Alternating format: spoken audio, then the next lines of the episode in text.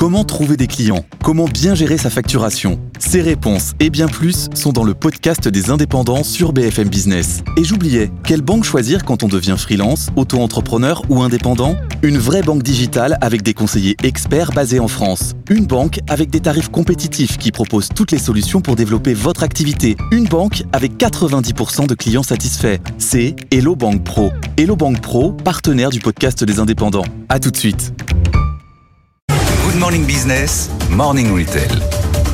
Et avec vous ce matin, Eva Jaco, on va parler de Temu. Temu, c'est le site chinois, euh, ça ressemble à Amazon hein, ou à euh, AliExpress, qui cartonne 1,6 million de visiteurs quotidiens en France. La plateforme vient de faire son entrée à la 11e place dans le classement des sites de e-commerce. Oui, Temu, c'est la plateforme où on peut acheter de tout à des prix extrêmement bas, des baskets à 10 euros. Donc c'est Chine Empire, quoi. Oui, c'est. horrible. Mais allez-y, ça marche. Ça a été lancé, ça a- oui, ça, ça marche énormément. Ça a été lancé il y a un an, euh, d'abord aux États-Unis, en Australie, puis c'est arrivé en Europe.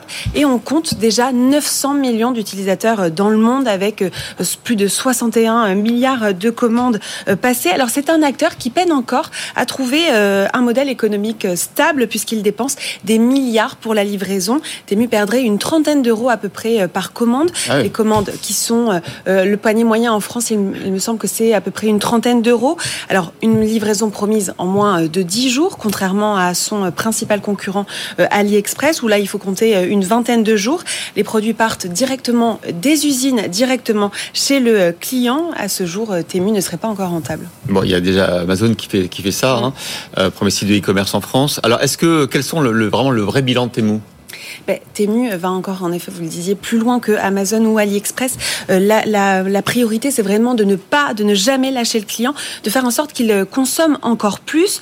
En fait, le shopping est vraiment addictif. Quand vous vous baladez sur l'application, vous n'êtes jamais tranquille. Euh, Vous avez des pop-up qui apparaissent avec des systèmes de jeux, de parrainage qui vous disent bon ben voilà, il y a ce prix-là, le, le prix de ce produit qui est dans votre panier qui est en train de baisser, ou alors on vous offre des produits. Euh, idem si vous laissez votre votre panier en suspens, vous avez des notifications qui vous disent attention revenez, ce produit est en train euh, de baisser.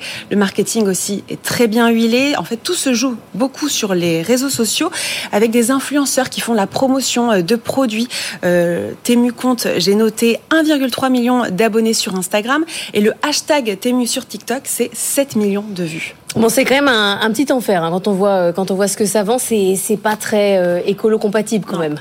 Non, et pourtant, c'est vrai que quand on regarde euh, les ventes de e-commerce en France, eh bien, euh, la consommation des, sites e-commerce ne faiblit pas. Il y a 78% des Français qui consultent chaque mois un ou deux euh, sites e-commerce. Aux côtés de Temu cette année, enfin, au dernier trimestre, il y a Temu, il y a Lidl qui fait également son entrée dans le palmarès à la septième place directement.